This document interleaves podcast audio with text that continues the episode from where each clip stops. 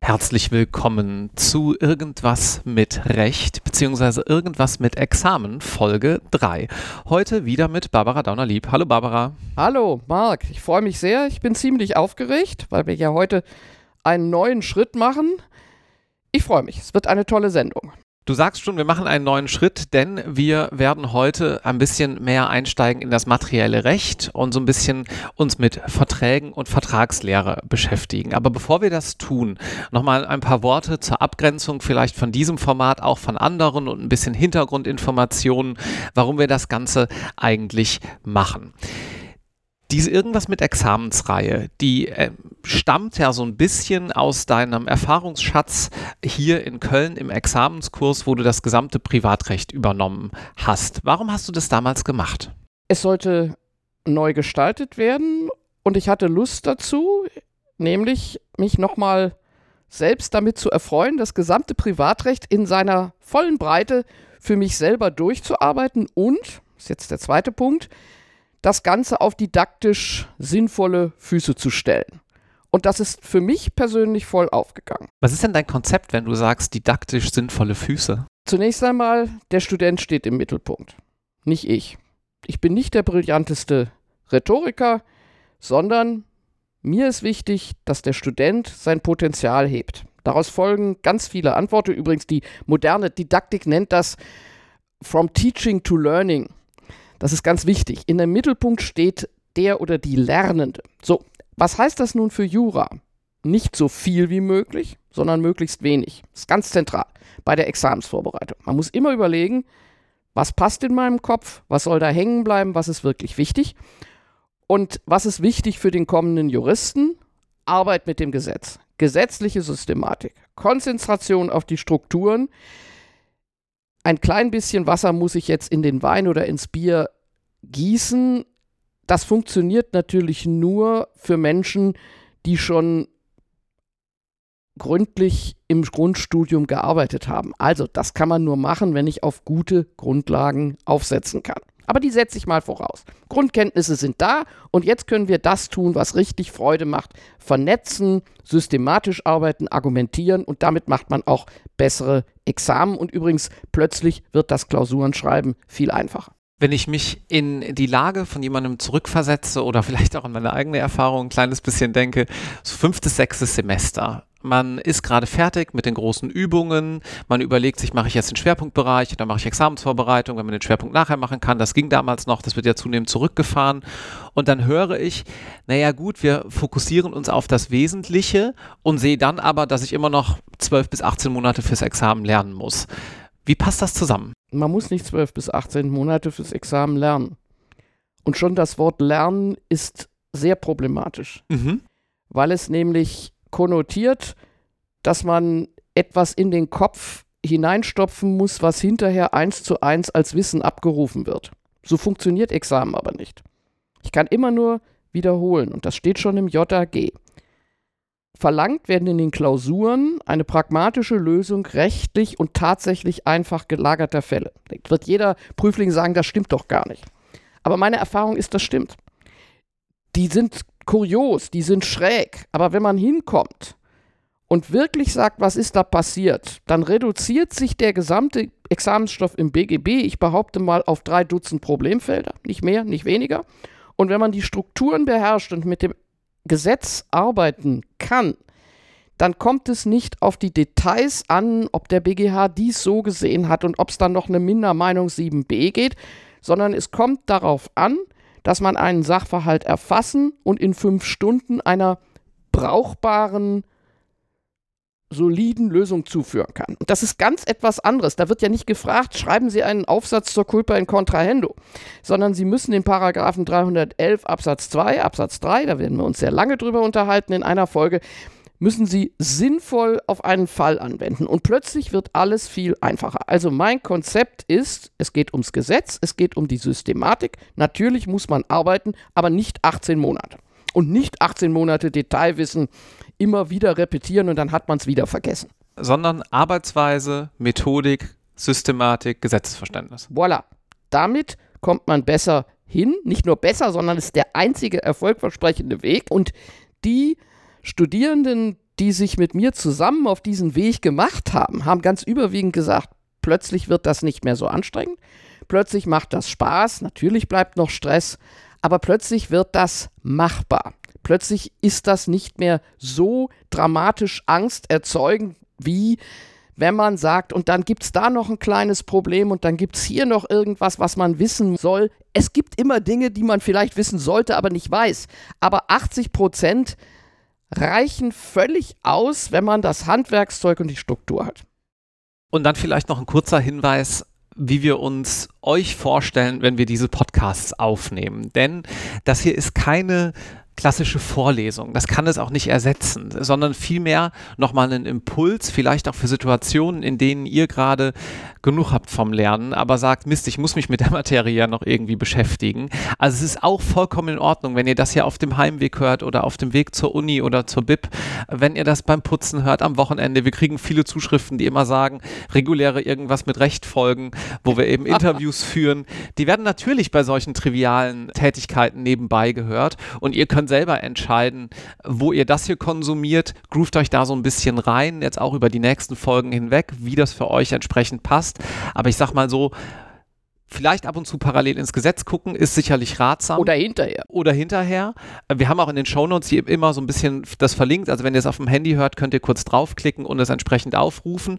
Aber ihr müsst jetzt nicht unbedingt wie bei einer klassischen Studie oder ich nenne es mal Lerneinheit irgendwo sitzen, total konzentriert und jetzt 45 Minuten lang Folien angucken und entsprechend zuhören. Ja, und noch etwas anderes. Unsere Zielstellung ist eine andere. Wir wollen euch anregen, euch mit den wirklich wichtigen Dingen zu beschäftigen. Das können wir nicht ersetzen, aber wir können euch Impulse geben, wo euer Fokus liegen sollte. Wir probieren das heute mal aus mit dem ersten Teil und dann müsst ihr natürlich nachlesen und auch nochmal nachdenken.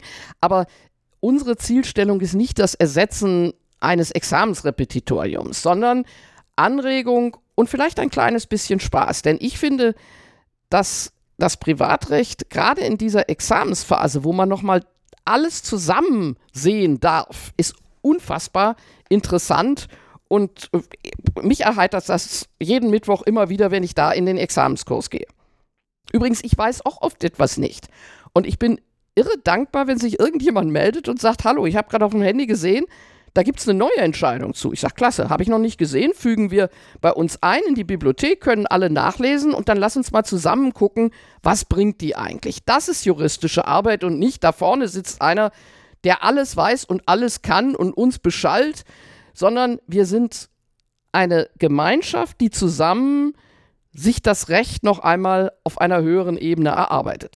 Dann fangen wir genau damit jetzt an. Und zwar mit dem ersten Buch des BGB, dem AT, logischerweise.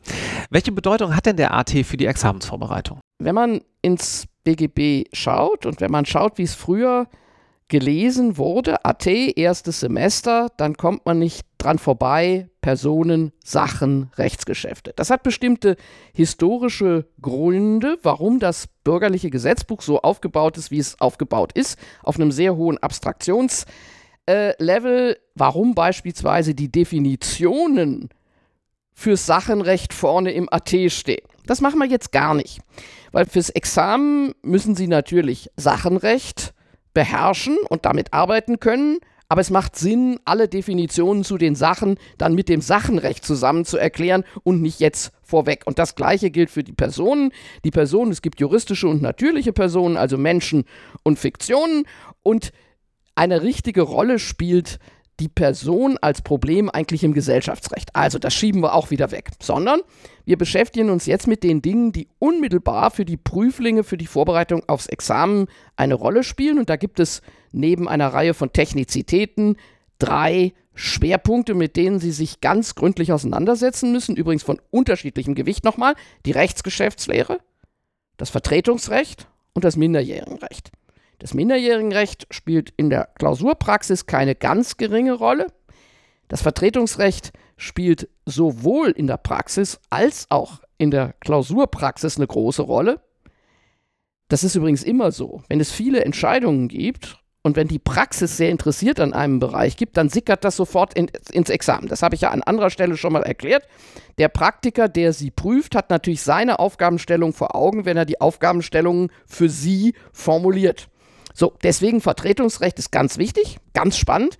Und am allerwichtigsten ist das, was ich jetzt mal bezeichne mit Rechtsgeschäftslehre. Ich sage mal einfach der Vertrag und alles drumherum. Der ist sowohl für die Praxis, dazu gleich, das entscheidende Instrument, als auch klausurtechnisch gesehen es gibt eine ganze Reihe von Anspruchsgrundlagen und ich meine mal, neben 823 ist die wichtigste, kann jemand Zahlung oder Erfüllung verlangen, 433 und dann sind wir beim Vertrag. Dann fangen wir ganz einfach an. Was ist ein Vertrag? Was ist ein Vertrag? In a nutshell. Wenn ich einen Prüfling frage, dann sagt er zwei überanstimmende Willenserklärung, Angebot und Annahme gemäß 145 FF BGB. Ist nicht ganz richtig, ist auch nicht ganz falsch. Über Angebot und Annahme könnte man schon sehr viel sprechen und es ist richtig, zwei übereinstimmende Willenserklärungen. Wir gehen jetzt aber einen Schritt zurück. Das ist die Einigung. Menschen, Rechtspersonen, einigen sich, dass sie gegenseitig Rechte und Pflichten übernehmen, und zwar solche, die man gerichtlich durchsetzbar kann. Das ist eine, das ist ein Wunder und eine ungeheure kulturelle Errungenschaft, die man einfach auf sich wirken lassen kann, da erzeugen Menschen Recht, durchsetzbares Recht, Wirkungen im Recht, und zwar Pflichten und Rechte. Die Rechte nennt man Anspruch, ich kann von dem anderen was verlangen und der andere muss es tun. Und der Witz, das, äh, der wirklich das Entscheidende ist, das kann man dann auch, wenn es wirklich ein Vertrag ist, gerichtlich durchsetzbar. Das ist was anderes als Gefälligkeitsverhältnisse, über die wir bei anderer Gelegenheit mal reden können. Ich fasse es zusammen. Am Anfang steht der Anspruch und der wichtigste Anspruchstyp ergibt sich aus Vertrag und das setzt eben voraus, dass Menschen sich geeinigt haben und das sind dann eben die übereinstimmenden Willenserklärungen. Aber da gehen wir in die Technik. Also, die bindende Einigung. Zwei Menschen sind sich einig, ich kann was von dir verlangen und du musst es tun. Und wenn du es nicht tust, kann ich vor Gericht gehen und der Rechtsstaat wird mir helfen, dich zu zwingen. Das ist für mich die Essenz des Vertrages. Welche Grenzen hat denn die Vertragsfreiheit? Ja, die Vertragsfreiheit hat auch Grenzen. Also zunächst einmal, die Vertragsfreiheit ist ganz entscheidend, da kommen wir vielleicht gleich nochmal drauf zurück, die hat äh, eine ganz, ganz große Bedeutung. Du hast jetzt zunächst mal schon nach den Grenzen gefragt. Wir müssen gleich nochmal drüber reden, warum die Vertragsfreiheit jenseits des juristischen Kontextes so wichtig ist. Aber die Grenzen sind erstmal klar. Menschen dürfen nur Verträge schließen innerhalb der Gesetze. Wir leben in einer Demokratie und in einem Rechtsstaat und der Paragraph 134 sagt etwas ganz Wichtiges. Verträge dürfen nichts vereinbaren, was nicht erlaubt ist. Ein wunderbares Standardbeispiel ist immer die Schwerpunktarbeit. Wenn ich zu einem Menschen gehe, von dem ich der Meinung bin, er kann's, und sage, möchtest du nicht für 5000 Euro meine Schwerpunktarbeit schreiben? Dann brummelt das schon in ihrem Bauch hoffentlich, wenn sie das hören. Ein solcher Vertrag ist eine Einigung, aber er ist nicht wirksam. Und das Gericht, der Rechtsstaat, wird sich verweigern, diesen Vertrag durchzusetzen, wenn dann jemand etwas abliefert und sagt, jetzt will ich mein Geld, das wird er vor Gericht nicht kriegen. Es hat noch eine ganze Reihe von anderen Folgen, nur das ist eine Grenze und das ist nicht nur verboten, also 134, sondern das ist möglicherweise, und da kommen wir auf die andere wichtige Grenze, ist möglicherweise der 138 sittenwidrig. Was gegen die guten Sitten verstößt, darf man auch nicht. Wir könnten jetzt schon sehr lange über die guten Sitten reden. Was ist das? Das Anstandsgefühl aller billig und gerechtdenkenden. Niemand weiß, was das eigentlich ist. Ich mache hier nur für die Examenskandidaten schon einen ganz kleinen Punkt. Der Bundesgerichtshof, vor ihm das Reichsgericht, haben Fallgruppen entwickelt. Und davon müssen sie eine ganze Reihe kennengelernt haben. Zum Beispiel die Problematik der Sittenwidrigkeit von Familienbürgschaften, die Problematik der Sittenwidrigkeit von bestimmten Eheverträgen, die Problematik der Sittenwidrigkeiten von bestimmten Wettbewerbsverboten und für sie am allerwichtigsten Globalzession und verlängerter Eigentumsvorbehalt. Also die Sittenwidrigkeit sagt uns, das dürfen Vertragspartner nicht vereinbaren, weil das nicht akzeptabel ist. So, das ist aber natürlich nur die Oberfläche. Es kommt noch viel mehr.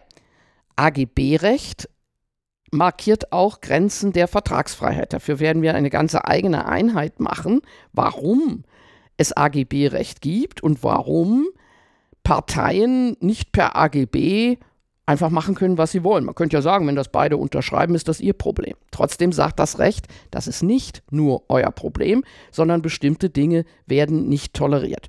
Die Frage nach den Grenzen der Vertragsfreiheit ist einerseits wissenschaftlich dramatisch interessant und das ändert sich auch immer ein bisschen und gleichzeitig ist es extrem klausurrelevant, weil es immer wieder Klausuren gibt, in denen ihre Methodenkompetenz eben dadurch abgeprüft wird, dass man ihnen Verträge vorlegt, wo eigentlich ihr juristischer Instinkt sagen muss, das geht eigentlich nicht. Und dann müssen sie überlegen, wie kriege ich das in das juristische Instrumentarium. Also in Nordrhein-Westfalen ist eine Klausur gelaufen über einen Maklervertrag über die Beschaffung einer Honorarprofessur. Da wollte jemand gerne eine Honorarprofessur haben, also den Titel führen. Da gab es jemand, der in eine Annonce in die Zeitung gesetzt hat, ich helfe Ihnen dabei, zum Honorarprofessor zu kommen. So, das war Gegenstand einer Klausur. Erstens, Sie merken an dem Beispiel, das können Sie nicht gelernt haben. Das können Sie nicht wissen. Das müssen Sie auch nicht wissen. Klar. Aber Sie können überlegen, erstens, es gibt Vertragsfreiheit. Zweitens, prinzipiell dürfen die alle. Aber hier dürfen sie es möglicherweise nicht oder können es doch. Und dann wird der Sachverhalt durch, wenn man den genau anguckt, dann kann man, wenn man genug nachgedacht und sich beschäftigt hat mit den Grenzen der Vertragsfreiheit, diesen Fall ganz wunderbar lösen. Übrigens ist das eine Riesenchance, weil wenn Sie so einen Sachverhalt im Examen lesen, wissen Sie genau, niemand hier im Raum kann dazu irgendetwas sagen. Das heißt, ich muss denken, die anderen müssen denken und ich kann denken, denn ich habe geübt, wie man mit dem Handwerkszeug und der Systematik zu vernünftigen Lösungen kommt.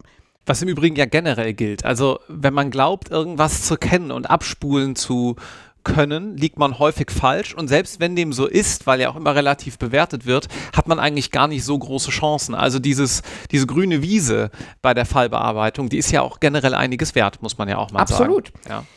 Wenn du erlaubst, Max, würde, Marc, würde ich nochmal einen kleinen Schritt zurückgehen und unsere Hörer mit ein bisschen Grundlagen belästigen, die noch vor der Reichweite der Vertragsfreiheit liegen, weil sie meines Erachtens wichtig sind für ganz, ganz viele Fragestellungen, die im Examen relevant sind und wo man gar nicht glauben kann, dass einem grundsätzliche Erkenntnisse helfen können. Warum ist der Vertrag so wichtig? Da schalten manche meiner Hörer ab und dann sage ich immer, Leute, Öhrchen spitzen, das ist jetzt vielleicht viel wichtiger als die Rechtsprechung zu, zu einem Detail. Der Vertrag ist ja gar nicht in erster Linie juristisch so wichtig, sondern so wichtig, weil er die zentrale Institution der sozialen Marktwirtschaft ist. Menschen werden dezentral organisiert. Jeder darf seine Bedürfnisse im Rahmen seiner finanziellen Mittel durch Verträge selbst befriedigen, indem er sagt, ich möchte die Wohnung. Habe ich dafür das Geld? Wenn ja, schließe ich einen Mietvertrag. Oder ich möchte dieses Buch kaufen. Habe ich dafür das Geld? Dann werde ich entscheiden, dass ich es kaufe. So, die einzelnen Verträge in der Summe, und jetzt kommt ein bisschen Theorie, führen dazu, dass wir Märkte haben.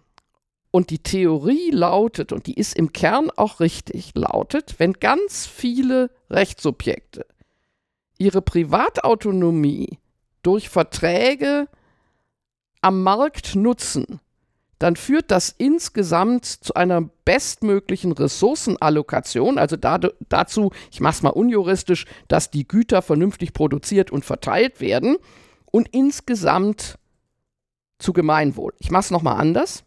Ausnahme natürlich beispielsweise Kartellrecht und ja, entsprechende genau. Verstöße. Und, äh, äh, aber Wettbewerb und Vertragsfreiheit sind die Basis unserer Ökonomie, und da gibt es jetzt ganz, ganz viele Dinge, die problematisch sind. Wir wissen natürlich alle, dass Nachhaltigkeit sich nicht allein durch Wettbewerb und Vertragsfreiheit einstellt. Äh, wir wissen, dass es soziale Ungleichheit gibt. Aber als zunächst mal als Ausgangspunkt ist für den Juristen wichtig zu sehen, der Vertrag hat nicht nur eine Funktion in der Klausur, sondern der hat vor allen Dingen eine Funktion da, wo Juristen überhaupt nicht sind. Der ist wichtig für unser Zusammenleben. Wenn man jetzt sagt, dieses Modell, das habe ich ein kleines bisschen gespürt, welche Bedeutung das hat, dann folgen daraus eine Reihe von Dingen, die für Ihre Klausuren relevant sind. Erstmal, es gibt privates Eigentum, klar. Und es gibt auch Erbrecht. Das lassen wir jetzt mal beiseite. Zweitens, die Gegenseite von Vertragsfreiheit ist Pacta sunt Wanda. Ist richtig hart. Ich muss erfüllen. Und der Richter wird da auch nicht sagen, den Vertrag finde ich ungerecht, du musst jetzt nicht erfüllen. Das macht er nur bei 134, 138 und bei der Inhaltskontrolle. So, das hat noch eine Konsequenz, die meist nicht bedacht wird. Das BGB, und jetzt sind wir doch mal beim Rechtssubjekt, kennt nur Personen, aber nicht reiche Personen, arme Personen, kluge Personen, Weibchen, Männchen, sonstiges, äh, sondern das Rechtssubjekt. Das erwachsene Rechtssubjekt hat alle Rechte und Pflichten. Das Gesetz schützt den Einzelnen nicht, gibt ihm aber auch gleichermaßen die Freiheit. Das ist die Gleichheit aller volljährigen Rechtssubjekte. Und jetzt kommt etwas, was Sie in der, in der Klausur tatsächlich brauchen werden. Und weil das alles so im Modell ist, weil man davon ausgehen kann, im Prinzip kann jeder für sich selber sorgen, sagt man auch, der, die Gerichte dürfen Verträge inhaltlich nicht antasten. Die dürfen auch nicht sagen, der Vertrag war zu teuer. Das ist etwas, das nennt man in der Wissenschaft die sogenannte Richtigkeitsgewähr. Wir gehen mal davon aus, dass Verträge in Ordnung sind, wenn freie, erwachsene Rechtssubjekte sie geschlossen haben. So. Als Grundannahme. Und jetzt überlegen wir uns, inwieweit wir eventuell davon abweichen müssen. So, und genau. Und zwar weicht man natürlich in ganz vielen Rechtsgebieten schon lange davon ab. Im Arbeitsrecht ist man immer davon ausgegangen, die stehen sich nicht paritätisch gegenüber. Der Arbeitnehmer ist immer schwächer. Daher ist das Arbeitsrecht zwingendes Recht. Da gilt keine Vertragsfreiheit. Fast überhaupt nicht. Oder Wohnungsmietrecht. Wir gehen davon aus, der Wohnungsmieter kann in der normalen Situation eben nicht sagen, ist mir egal, dann suche ich mir eine neue Wohnung. Der kann auch nicht dauernd umziehen. Deswegen ist das private Wohnungsrecht überwiegend zwingendes Recht. Beim Verbraucher, das deute ich jetzt nur an, da kommen wir später dazu, ist es noch schwieriger. Der Verbraucher, so das Modell, ist möglicherweise doch nicht auf Augenhöhe mit dem Unternehmer, mit dem er Verträge schließt und deswegen haben wir so viel zwingendes Verbraucherrecht. Von der EU übrigens auch noch aus anderen Gründen vorgegeben. Aber in a nutshell, wenn Sie mit Verträgen arbeiten und wissen, was eigentlich die große Dimension des Vertrags ist, werden sie plötzlich alle Einzelprobleme viel einfacher verstehen und das einordnen können. Sie werden natürlich in der Klausur keinen äh, Vortrag halten über die Richtigkeitsgewähr von autonom geschlossener Verträge, aber sie werden schon an Grenzen kommen und ich weise nochmal auf das Beispiel von eben. Sie müssen ein Gespür dafür haben. Dürfen die das? Dürfen die das nicht? Muss man sagen, pff, die sind frei oder sind sie es nicht? Gut, so viel als grundsätzliche Ausführung und auch ganz wichtigen Background, ähm, dass man auch nochmal entsprechend das große Ganze in diesem Kontext sieht. Lass uns noch mal ein kleines bisschen auf jetzt dann das äh, eingehen, was vielleicht die Standardantwort wäre, zwei übereinstimmende Willenserklärung, Angebot, Annahme. Wie kommt denn eine Einigung, die dann einfach auch vertragliche Ansprüche und Pflichten erzeugt, eigentlich zustande? Das einfache Modell für die einfachen Güteraustauschverträge, wir nehmen jetzt mal Kaufvertrag über eine Tasse Kaffee. Da brauchen Sie zwei Willenserklärungen und ob man die nun Angebot und Annahme nennt, äh, ist mir relativ gleichgültig. Das Gesetz definiert die Willenserklärung überhaupt nicht, aber da müssen zwei Willenserklärungen irgendwo da sein. Ich möchte nur an dieser Stelle schon darauf hinweisen, dass bei allen Verträgen, die komplexer sind, natürlich eben nicht, da ein Angebot kommt und eine Annahme. Ich habe einen Vertrag mitverhandelt, der hat über zwei Jahre gedauert. Da können Sie das Angebot und die Annahme gar nicht mehr technisch finden. Aber wir beschäftigen uns jetzt zu Examenszwecken erstmal schwerpunktmäßig mit zwei Willenserklärungen, die übereinstimmend sind.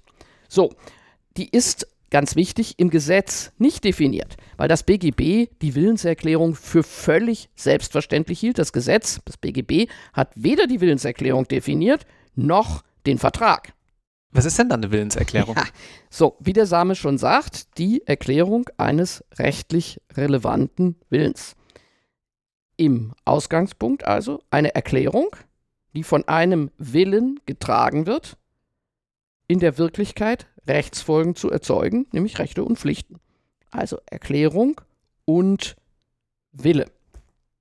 Das ist aber zunächst einmal natürlich nur die einfache Formulierung. Wie immer im Recht gibt es dazu eine ganze Menge von Problemen. Man kann diese Erklärung zum Beispiel ausdrücklich erklären. Das kommt nicht so oft vor, dass ich sage, ich gehe in einen Kiosk und sage, ich möchte diesen Kölner Stadtanzeiger zum Preis, der da draufsteht, jetzt sofort nebst Übereignung. Alles Quark. Ich lege das Geld hin und kriege die Zeitung. Das heißt, viele Willenserklärungen werden konkludent oder durch Verhalten mit Verbalisierung gemischt erklärt. Und da kommen wir gleich dazu. Das ist natürlich eine Aufgabe für den Juristen, dann jeweils rauszufinden, was ist denn das? Was hat der denn für einen Willen erklärt? Das Thema Missverständnisse ist ein Kernbereich der juristischen Arbeit, Auslegung von ganz großen Verträgen, Auslegung von kleinen Verträgen und in der Klausur Auslegung von Willenserklärungen. Wenn die sich äh, geeinigt haben, ist das meistens kein großes Thema. Du hast es schon angedeutet, eine bestimmte Form braucht eine Willenserklärung logischerweise nicht. Das ist wichtig, weil die Praxis, die kaufmännische Praxis, das nicht wissen will und vielleicht auch gar nicht weiß. Die Antwort in der Praxis lautet immer, wir haben keinen Vertrag. Die haben einen Vertrag, sie haben ihn nur nicht schriftlich gemacht.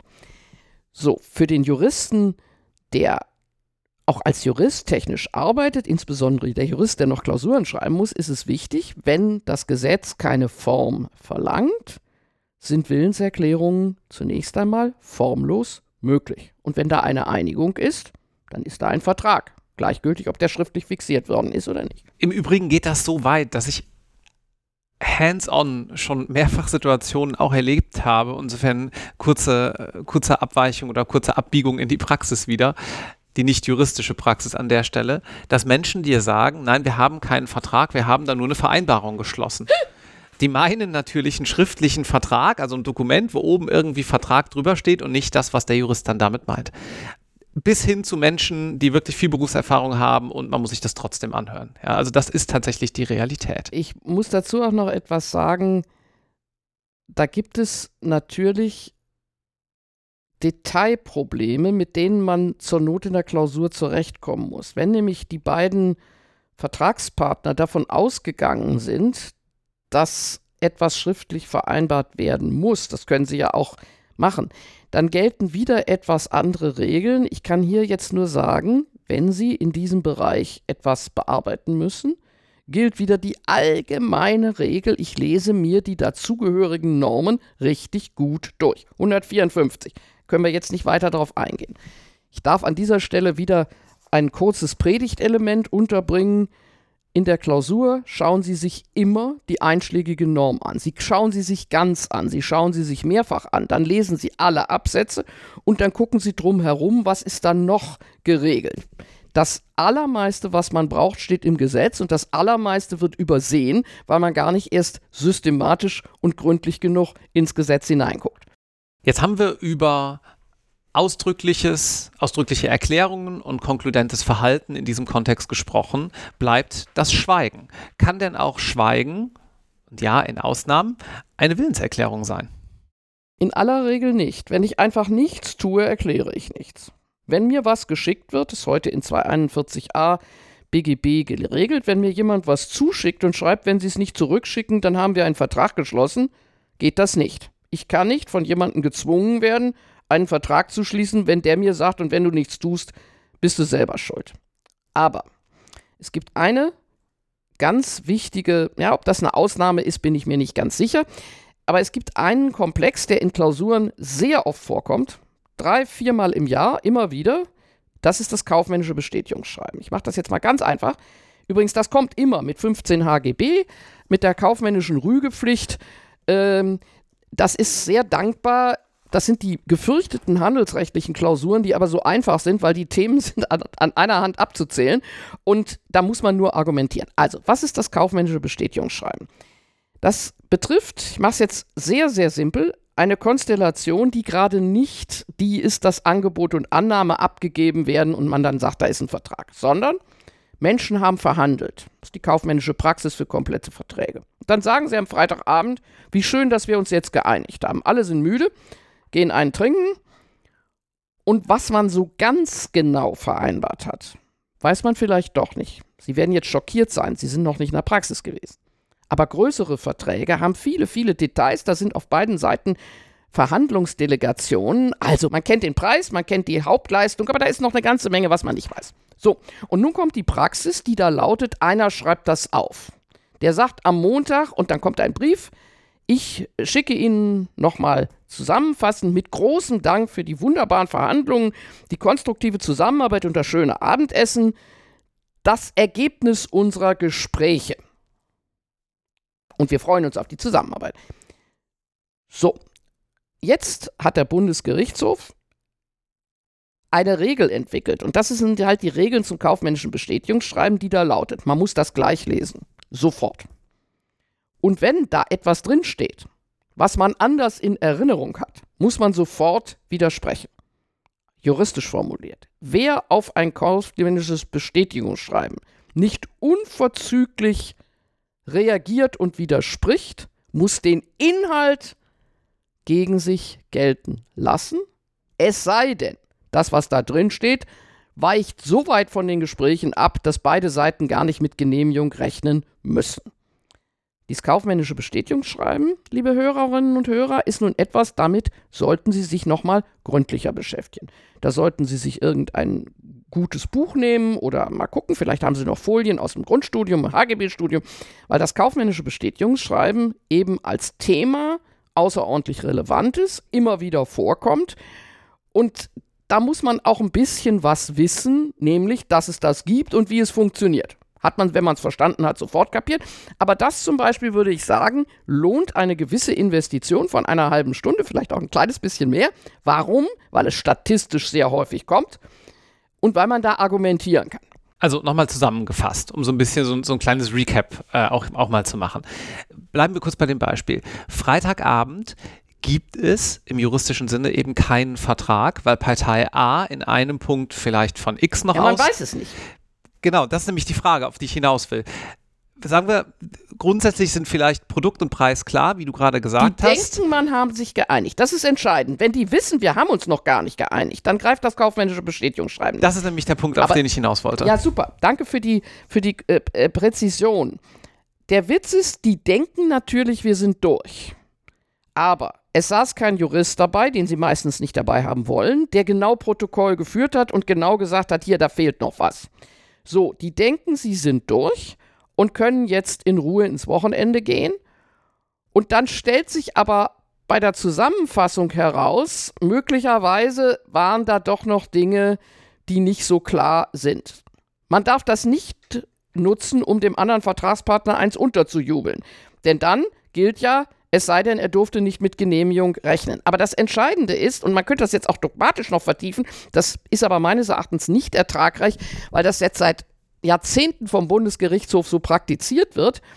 Es ist einfach praktisch wichtig, dass die nicht anfangen, nach vier Wochen wieder zu diskutieren, weil man sagt, was sie da drin geschrieben haben, da habe ich aber ganz anders verstanden die Schnelligkeit und Leichtigkeit des Handelsverkehrs, die einen, einen, eine ganz großer, die einen großen Wert hat und die sie auch im Handelsrecht immer als Argumentationsfigur verwenden dürfen, erfordert einfach, dass dann die Sache geklärt ist. Und das ist der Hintergrund dieses, dieser Rechtsprechung, die sagt, wenn man nicht sofort liest und widerspricht, dann muss man den Inhalt gegen sich gelten lassen, es sei denn, das ist derartiger Bullshit, dass niemand mit der Genehmigung rechnen musste.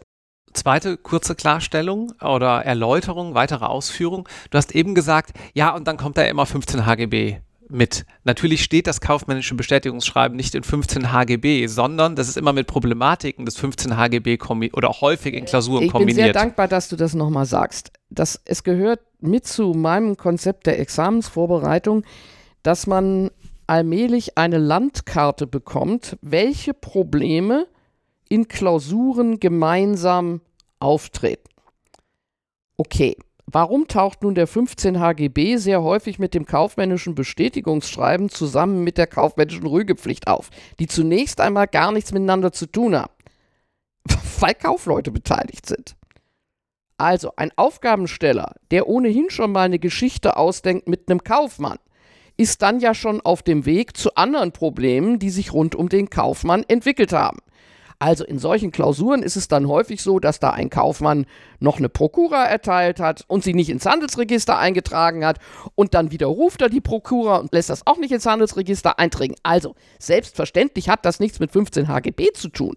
Aber klausurtaktisch können Sie davon ausgehen, wo ein kaufmännisches Problem lauern auch noch andere. Deswegen macht es auch Sinn zu sagen, alles, was im kaufmännischen Verkehr als Probleme auftauchen, das gucke ich mir auf einer Karteikarte oder mit einem anderen Medium mal zusammen an. Dann sind Sie übrigens schon sehr nah dran, was dann tatsächlich in der Klausur vorkommt. Also meine Erfahrung ist, wo ein kaufmännisches Bestätigungsschreiben ist auch noch ein anderes Problem, was sich an den Kaufmann, am Kaufmann festmacht. Und natürlich, meine Damen und Herren, das ist heute nicht mehr so schwer wie zu meiner Studienzeit.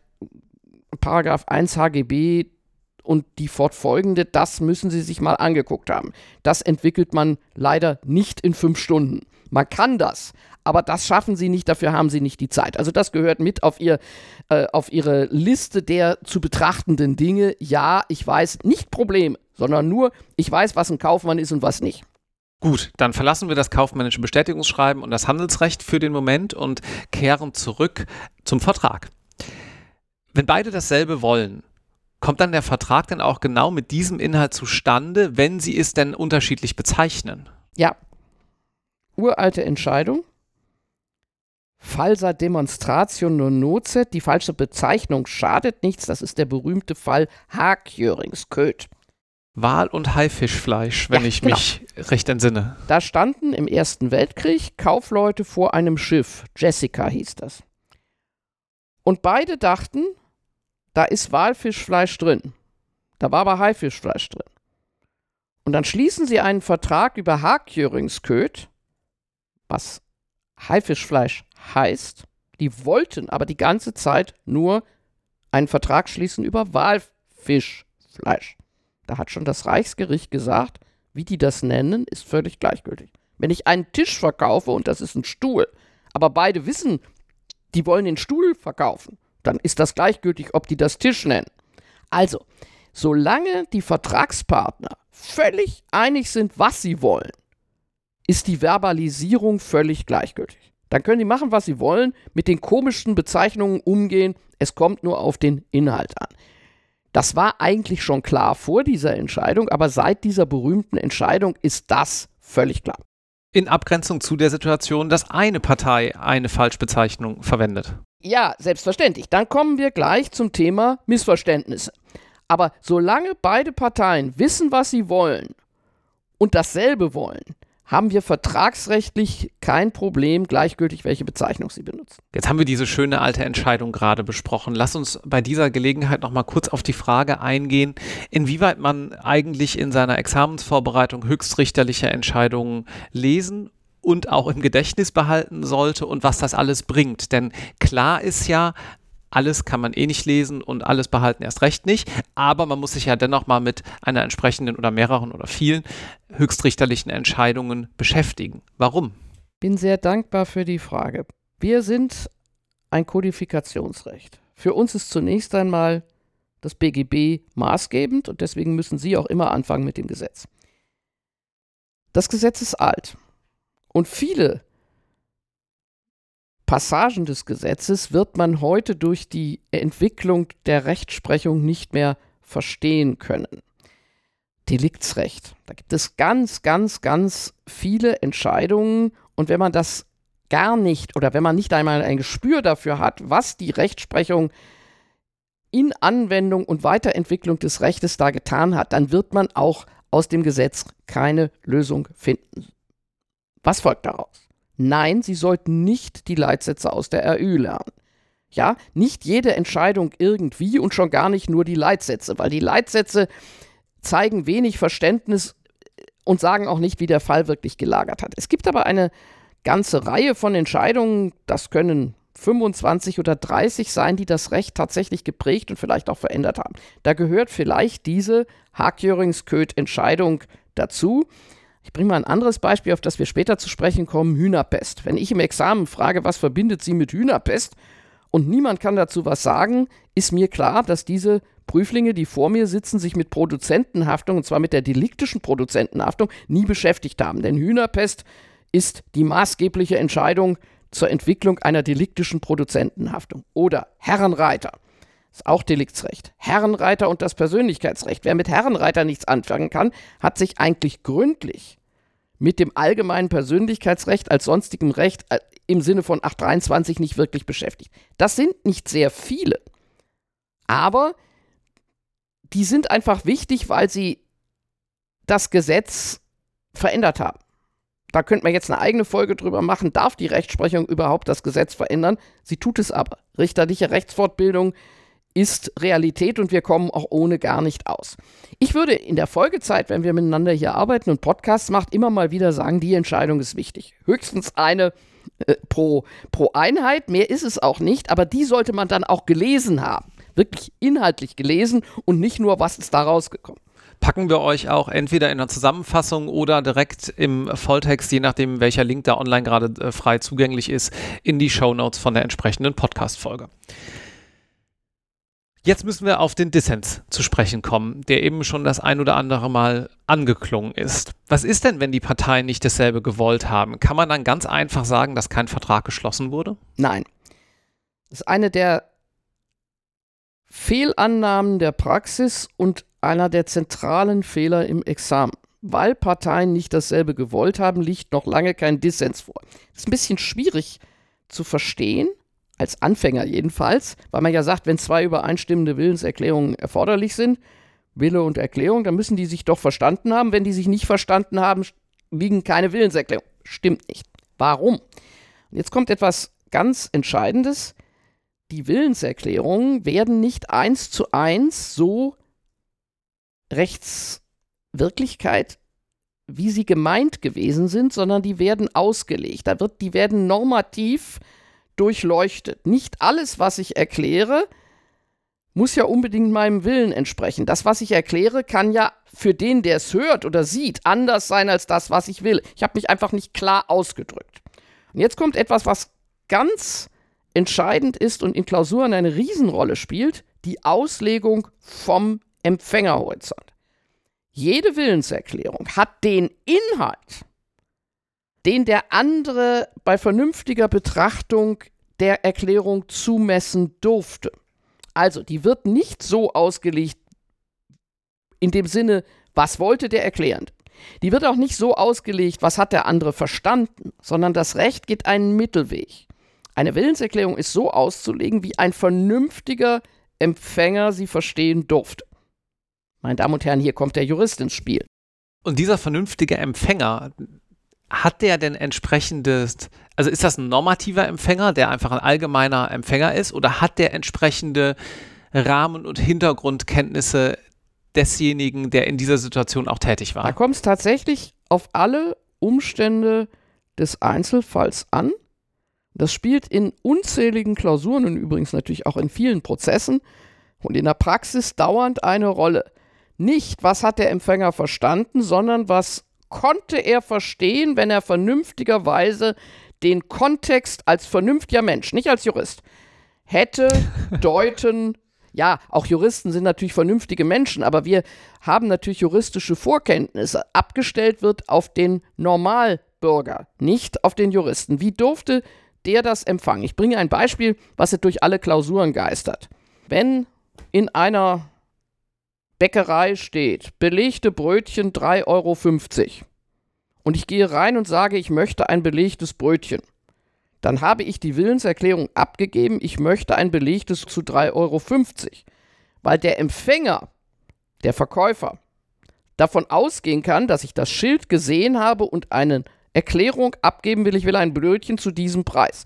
Wenn ich das Schild jetzt aber nicht gesehen habe, ist das gleichgültig. Das ist nicht, das ist nicht sein Problem, das ist mein Problem. Sonst könnte ich ja fragen, was kostet hier ein Brötchen? Also, ich kann mich umgucken, ich muss mich umgucken.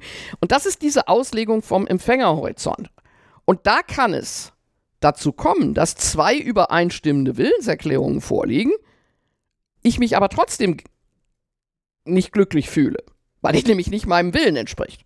Übrigens, was lässt das Gesetz dann zu, Marc? Jetzt darfst du es sagen. Anfechtung. Genau. Dafür haben wir die Anfechtung, die Sie im Grundstudium erarbeitet haben. Wenn nicht, mehr so präsent. Bitte nachlesen. Keine Details. Was ein Inhaltsirrtum, was ein Erklärungsirrtum, was ein Eigenschaftsirrtum, das machen wir jetzt hier nicht, weil das ist etwas, äh, das kann man in einer halben Stunde sich nochmal vor Augen und Ohren führen. Das ist nicht so kompliziert. Aber diese Erklärung vom Empfängerhorizont, das muss man auch üben. Und da muss man sich auch immer wieder zwingen, weil selbst Erfahrene sagen, wieso, das hat er doch nicht gewollt. Das reicht nicht, um einen Dissens anzunehmen. Der Dissens kommt im deutschen Recht praktisch nicht vor. Jetzt müssen wir uns noch ein kleines bisschen mit Weinversteigerungen beschäftigen. Ja. Und der Frage, was ist eigentlich Erklärungsbewusstsein? Ja, ein ebenfalls statistisch irrelevantes Thema. Gibt es ganz viele Klausuren, mehr als es in der Praxis vorkommt, als Thema. Die Willenserklärung, haben wir gesagt, setzt voraus eine Erklärung und einen Willen. Und das Erklärungsbewusstsein liegt sozusagen noch eine, noch eine Ebene vor einem konkreten Rechtsfolgewillen, nämlich ich habe, ich weiß, dass ich irgendetwas tue, was überhaupt eine rechtliche Bedeutung hat. Das klassische Beispiel, Trierer Weinversteigerung. Ein Tourist geht in einen in Trier in eine Veranstaltung, ein Event und da wird Wein versteigert, das hat er aber nicht verstanden und er hat vor allen Dingen nicht verstanden, dass man Gebote durch Handzeichen gibt. Und er winkt seiner Frau hinten zu und hat ein Fass Wein ersteigert. Hat er eine Willenserklärung abgegeben. Das war über Jahrzehnte außerordentlich streitig. Streitig heißt, es war in der Rechtsprechung noch gar nicht angekommen, aber es wurde in Büchern diskutiert. Und das Interessante ist, dass das BGB in seiner Ursprungsfassung 1900 selbstverständlich davon ausgeht, wenn jemand gar nichts wollte, rechtsgeschäftlich, dann war auch da das auch keine Willenserklärung. Der Bundesgerichtshof hat das inzwischen längst entschieden in einer Entscheidung, die nicht ganz einfach zu lesen ist, zur Bürgschaft, die ich Ihnen jetzt nicht erkläre. Aber wenn man das, was der BGH gesagt hat, auf eine ganz einfache Formel bringt. Der Bundesgerichtshof sagt, auch wenn das Erklärungsbewusstsein fehlt, liegt eine Willenserklärung vor, man kann sie aber anfechten. Und daraus folgt für den Studierenden und den Prüflingen, was aussieht wie eine Willenserklärung, ist auch eine Willenserklärung, auch wenn der notwendige Wille und das Erklärungsbewusstsein nicht da ist, es kann angefochten werden. Da hat sich also das Recht durch die Rechtsprechung verändert, denn nochmal, der Gesetzgeber des BGBs hätte in diesen Fällen keine Willenserklärung angenommen. Der BGH nimmt aber eine Willenserklärung an. Das ist das Thema Erklärungsbewusstsein und weil das so grundstürzend verändernd gewesen ist, kommt das in ganz verschiedenen Variationen in Klausuren immer wieder vor. Letztes Themenfeld und dann habt ihr es sozusagen, die ihr hier zuhört und äh, du auch, äh, die du hier so ein bisschen äh, dozierst, kann man es ja schon fast nennen oder auch einfach ein bisschen Hintergründe erläuterst, geschafft. Warum ist das Themenfeld der arglistigen Täuschung so bedeutsam? Das Feld der arglistigen Täuschung ist ja zunächst einmal eingebunden in den Problemkreis Anfechtung. Die Anfechtung wegen Arglist der Täuschung ist aber ganz was anderes als die Anfechtung wegen Irrtums die Studierenden und Prüflinge verwenden unglaublich viel Zeit auf den 119, der in der Praxis und mein, nach meiner Erfahrung auch in der Examenspraxis keine so große Rolle spielt. Der 123 und die arglistige Täuschung ist zentral wichtig. Warum? Weil die arglistige Täuschung nicht nur in 123 eine Rolle spielt, sondern bei der Wirksamkeit des Gewährleistungsausschlusses 444, bei der Verjährung, die läuft nämlich anders bei Arglist der Täuschung, 438. Und dann natürlich auch noch im Kontext des 826, zu dem wir später kommen. Warum ist das jetzt praktisch so wichtig? Meine Damen und Herren, Grundstücke. Bei Grundstücken gibt es einen Gewährleistungsausschluss. Den gibt es bei Verbrauchsgüterkaufverträgen ja gar nicht. Aber im gesamten Grundstücksgeschäft können alle jegliche Haftung für Mängel ausgeschlossen werden aber nicht, wenn sie arglistig verschwiegen worden sind. Und durch diese Zusammenhänge ist es unbedingt erforderlich, sich mit der Frage, was ist Arglist und was ist arglistige Täuschung, ist etwas gründlicher zu beschäftigen, weil das eben nicht nur bei der Anfechtung kommt, sondern sie meistens auch noch ein Gewährleistungsthema dazwischen haben. Und weil das dann häufig auch noch arglistige Täuschung durch Unterlassen ist, ich bringe Ihnen wieder ein Beispiel, der Verkäufer eines Grundstücks sagt nicht, dass im Dachstuhl Pilzbefall ist. Frage ist, musste er das sagen? Das ist eine typische Klausur. Die Verjährungsfrist ist selbstverständlich abgelaufen, da ist ein Gewährleistungsausschluss und dann haben wir noch den 123. Und um solche sehr relevanten Fälle bewältigen zu müssen, müssen Sie sich beschäftigen mit der Frage, was ist eigentlich Arglist? Wann muss ich aufklären, also Arglist durch Unterlassen? Welche Pflichten habe ich, muss ich nicht sagen, der kann sich doch selber darum kümmern, kann sich das Haus ja angucken. Kauf wie besehen. Das ist ein Feld, wo Sie ein bisschen was lesen sollten und sich mit beschäftigen sollten, einfach weil es oft vorkommt und eben auch wirklich sehr spannend ist gutes Beispiel wieder für die entsprechenden Zusammenhänge, die auch in eurer Examensvorbereitung eine Rolle spielen. Der Zusammenhang vom 123 ist eben nicht, dass er mit 119 zusammensteht und so weiter, sondern der Zusammenhang ist eben genau dieser, dass er zum Beispiel in Verbindung mit einer entsprechenden Grundstücksproblematik in der Klausur vorkommen kann. Ja.